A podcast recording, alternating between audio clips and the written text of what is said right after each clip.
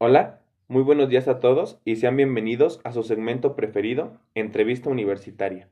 Hoy cuento con la compañía de un gran amigo personal y excelente profesionista, el psicólogo especialista en psicología social, el profesor Alejandro Páez. Muy buenos días, profesor. Muy buenos días, Luis. Gracias por la invitación. Entiendo que comparte su conocimiento con los alumnos de la Facultad de Estudios Superiores Zaragoza de la Universidad Autónoma de México desde hace ya algunos años. Eh, sí, ya hace algunos años que, estoy compartiendo cátedra con, los alumnos de, de, UNAM. Para hoy preparé una serie de preguntas que me gustaría compartir con usted. Adelante, Luis. Gracias. Bueno, la primera pregunta y casi obligada, viendo tu experiencia y formación, ¿qué entendemos por psicología social? Hay que eh, entender que esa es una, es una pregunta muy interesante porque hay que entender que la psicología, primero como, como tal, es algo que está permeando todos y cada uno de los ámbitos de, de la vida humana. Y si lo aterrizamos un poco más a psicología social, estamos hablando de una ciencia que estudia el comportamiento de la persona en el medio grupal. Y si nos vamos un poquito más para atrás, una de las características del ser humano es que somos somos seres gregarios, es decir, tendemos por necesidad inclusive biológica a, afiliarnos a grupos. Es por eso que considero que es importante estudiar esta, eh, esta rama de la psicología. Gracias, profesor. Sí, concuerdo con su respuesta. Prosigamos en este ámbito. ¿En qué campos trabaja la psicología y de qué forma? Entendiendo, claro, por psicología social. Eh, pues es como te comentaba hace un momento. Eh, eh, hablar de psicología es hablar de un tema muy amplio y que está permeando todos y cada uno de los ámbitos de la vida. Eh, en psicología tenemos psicología clínica, psicología educativa, psicología laboral, psicología social y si lo aterrizamos como mencionas a psicología social, los ámbitos en los, o a los que alude esta, esta rama de la psicología son el que tú quieras. O sea, cierras tus ojos y, dices algún tema y la psicología social está inmiscuida. Podría decir que la psicología es la metiche de las ciencias, ¿no? Porque permea cualquier ámbito humano. Claro, entonces lo podríamos entender que la psicología abarca cualquier rama de conocimiento. Sí, exactamente, de alguna u otra manera estamos ahí inmiscuidos.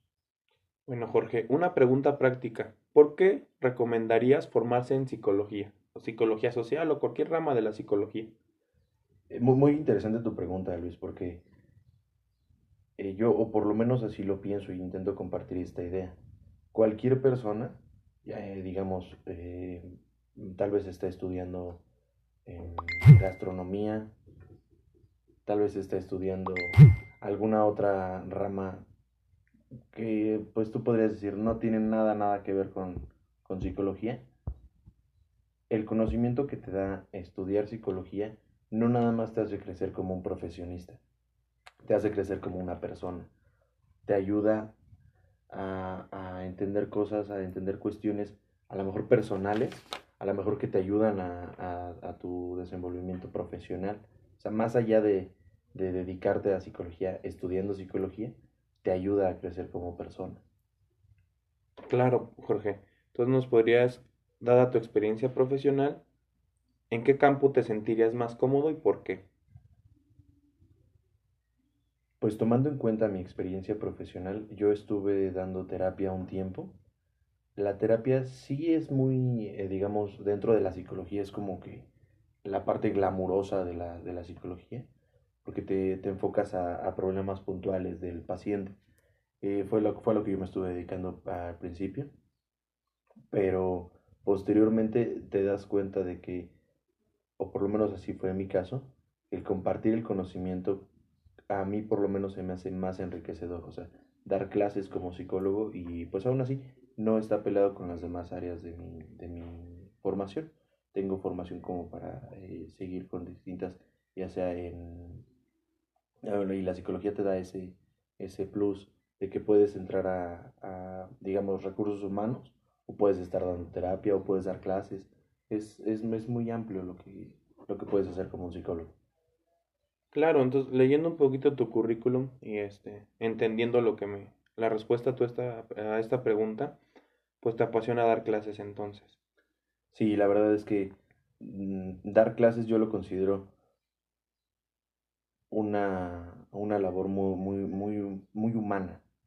Independientemente de la paga, independientemente de, la remuneración o de otra situación, creo que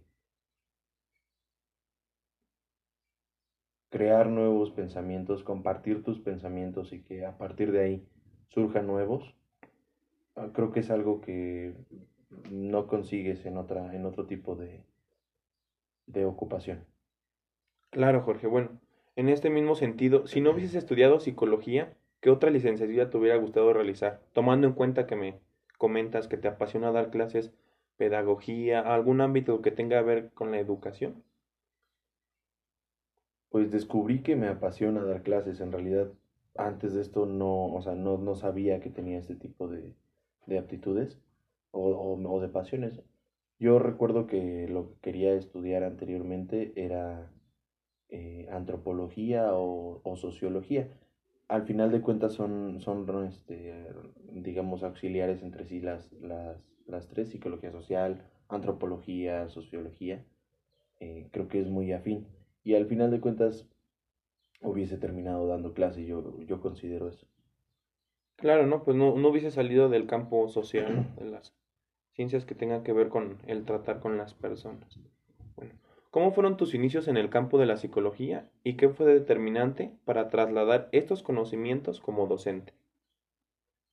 Pues al comienzo de eh, sales titulado, sales este pues muy novel en esta situación de, de las ciencias sociales con el conocimiento como, como nuevecito, pero no sabes ni en dónde aplicarlo, ¿no? Y creo considero que no nada más me, me sucede a mí, sino que es algo que sucede en general con todos los, los egresados. No, o sea, tenemos la herramienta, no sabemos bien, bien, bien dónde usarla o cómo usarla, ¿no? Entonces, pues como te menciono, es, es picar piedra, es comenzar a, a tocar puertas, a, a, a trabajar, pero no perder esa, yo le llamo hambre, o sea, en el, en el buen sentido, ¿no? El hambre de, de, de, de conocer, de, de, desenvolverte, de, de demostrar más bien de qué estás hecho, ¿no? Y pues eso, al final, me, me ha traído hasta donde estoy, eh, a, a, dar clase, a compartir lo que sé, porque pues al final de cuentas creo que considero que eso fue lo que, lo que me llevó a dar clase, a, a la desesperación que yo a lo mejor llegaba a sentir de ahora no sé qué hacer con esto, pues que, que mis alumnos ya no sientan esa, ¿no? O que se pueda eh, disminuir. Claro, Jorge. Bueno, esta pregunta me hace referencia en cuanto a tu currículum, ya que, bueno, tienes experiencia en tanto la psicología, en la aplicación social, como en la psicología clínica. Bueno, ¿en qué se diferencia un psicólogo social y un psicólogo clínico? También es muy interesante esa pregunta porque, bueno, primero hacer la, la, la puntualización de que no, de, no, o sea, no, son, no son diferentes. ¿no? Un psicólogo tiene una formación y en base a esa formación decide eh, irse por uno u otro camino. ¿no? El psicólogo clínico, su ocupación es básicamente revisar ya sean uh, trastornos, sean este, síntomas, situaciones mentales del sujeto al, al unísono, es decir, únicamente uno por uno, o sea, persona por persona, como para, en palabras más sucintas, sin inmiscuirse tanto en el ámbito eh, que, lo, que permea al, al, sujeto. Que sí, sí se toma en cuenta para, para el diagnóstico clínico el, el, ambiente de la persona, pero no es tan, tan importante como sí para un psicólogo social el ámbito, el ámbito social, porque hay que entender que ningún hombre es una isla Siempre, en cualquier momento, estamos permeados, estamos influidos por el ámbito social. Entonces, la diferencia entre estos dos, diferencia es únicamente en el, en el, en el momento de la aplicación de, de lo conocido. porque la diferencia es que el psicólogo clínico es puntual, es con, es con el sujeto, y uno como psicólogo social sí se enfoca en el sujeto, pero dentro de la masa. Es decir, la masa crea al sujeto y el sujeto crea a la masa. Esa es la, la, diferencia que considero que puedan este, abordar en este momento. Claro, Jorge. Bueno, esta pregunta te la hago porque he leído tu currículum y he podido observar que hubo una época de tu experiencia tratando psicopatologías en la que anotas que te decepcionaste un poco. ¿Esto a qué se debe? Pues fue una, fue una decepción porque al principio sales enamorado, ¿no? Y como te decía al comienzo, la, la atención eh, psicoterapéutica a lo mejor es muy glamurosa dentro del ámbito de la psicología.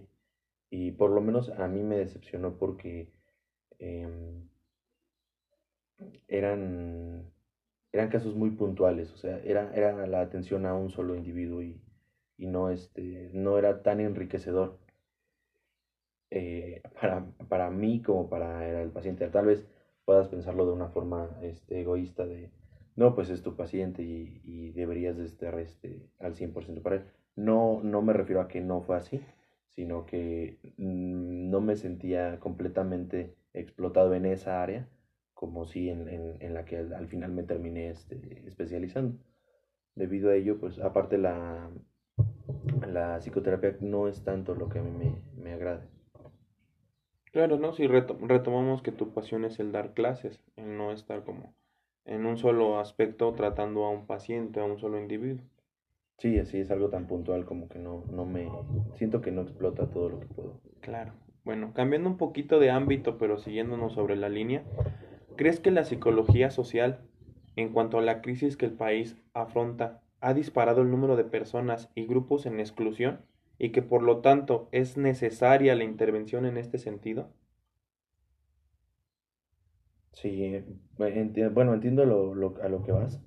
La psicología clínica, eh, perdón, la psicología social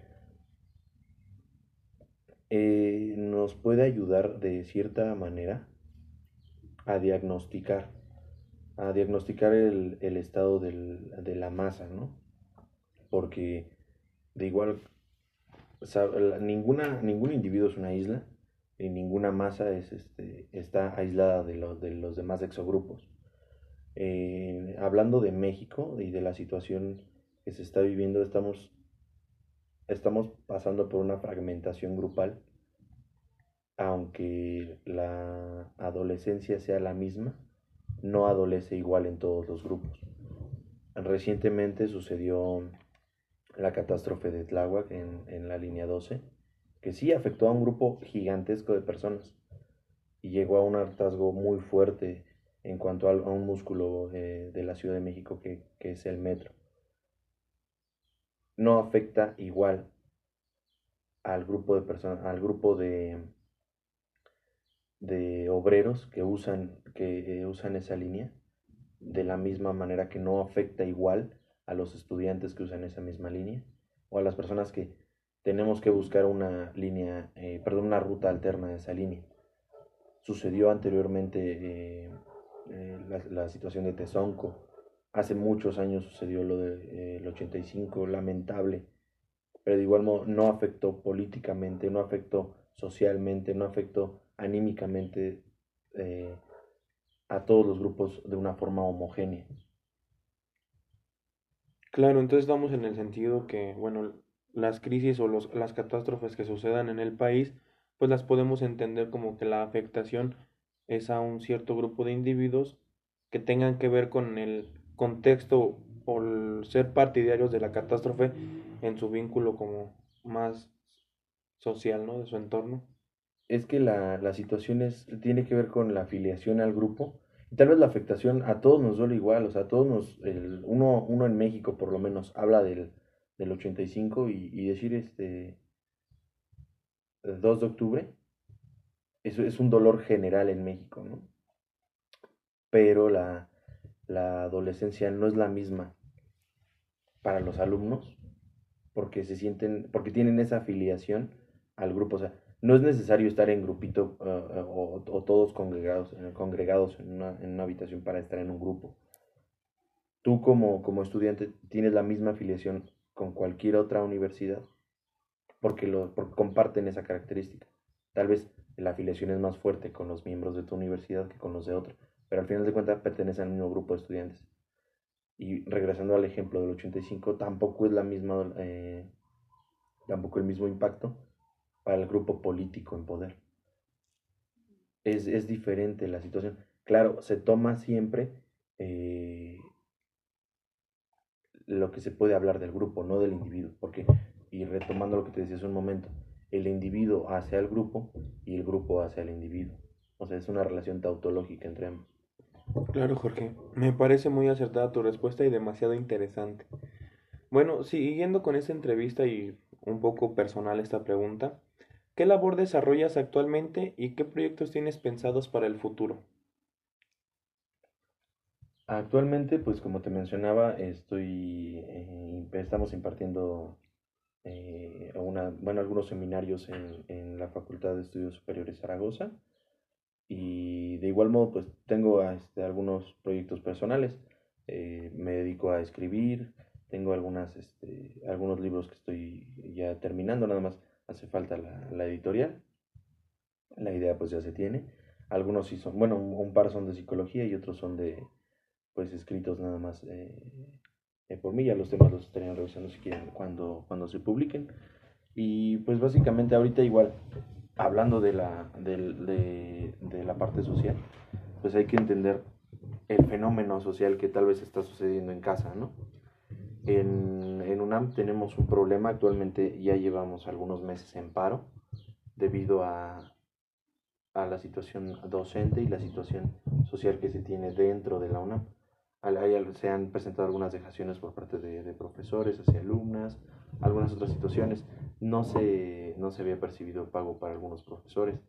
Por eso es que son el tipo de adolescencias que te mencionaba, que aunque, por ejemplo, el pago a los, a los docentes no golpea directamente a los alumnos, pero aún así se tiene filiación alumno-docente y por eso es que es la misma lucha. Esos son el tipo, creo que no, no, había encontrado un ejemplo más, más puntual a tu pregunta anterior, pero pues esos son los, los proyectos que tengo realmente. Claro, Jorge, gracias.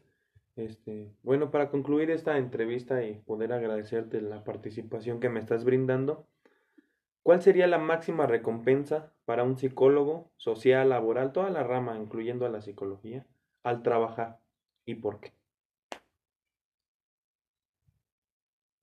Bueno, creo que la mayor recompensa, o, en mi, o mi manera personal de verlo, es que de alguna u otra manera le ayudas a las personas a entenderse, lo cual es una labor titánica, o sea, em, poderse entender como persona. Me decían alguna vez un, un amigo que la pregunta más difícil que te puedes hacer y que ocupa un trabajo gigantesco, es decir, ¿quién soy? Que te lleva a otras, ¿quién soy? ¿En qué momento? ¿Quién soy? Ahora, ¿quién soy? ¿Quién fui? ¿Quién seré? Ayudar a las personas en esa tarea un tanto titánica, creo que es una recompensa gigantesca. Aparte de que pues estás ayudándoles a, a entenderse, a entendernos, porque pues como te mencionaba al comienzo de la, de la entrevista, el hablar de psicología es hablar de, de, la humanidad. Y hablar de la humanidad es hablar de cualquier cosa que, que voltees a ver, ¿no? Desde, desde lo más pequeño hasta lo más grande, cuestiones sociopolíticas de, de continente a continente o una plática entre amigos en la escuela. Cualquiera de esas cuestiones, entenderlas y poderlas hacer un poco más conscientes, creo que es la parte más enriquecedora, o por lo menos en mi, en mi opinión. Claro, Jorge, bueno, este, concluyendo esta entrevista y agradeciéndote tu participación. Y este, bueno, entiendo que eres una persona demasiado ocupada y me brindaste la oportunidad, se agradece. Me llevo una satisfacción demasiado enorme. Eh, te conozco como persona, me encanta eh, este apartado poderte conocer como profesionista. Se te agradece muchísimo y bueno, enhorabuena que me brindaste esta oportunidad y pues demasiado éxito para tus planes, tus proyectos y todo lo que tienes en futuro y bueno, no tengo más que decir, solamente gracias. No, gracias a ti Luis por, por permitirme este, estar aquí en tu foro y por la, por la invitación nuevamente. Muchas gracias. Gracias, hasta luego.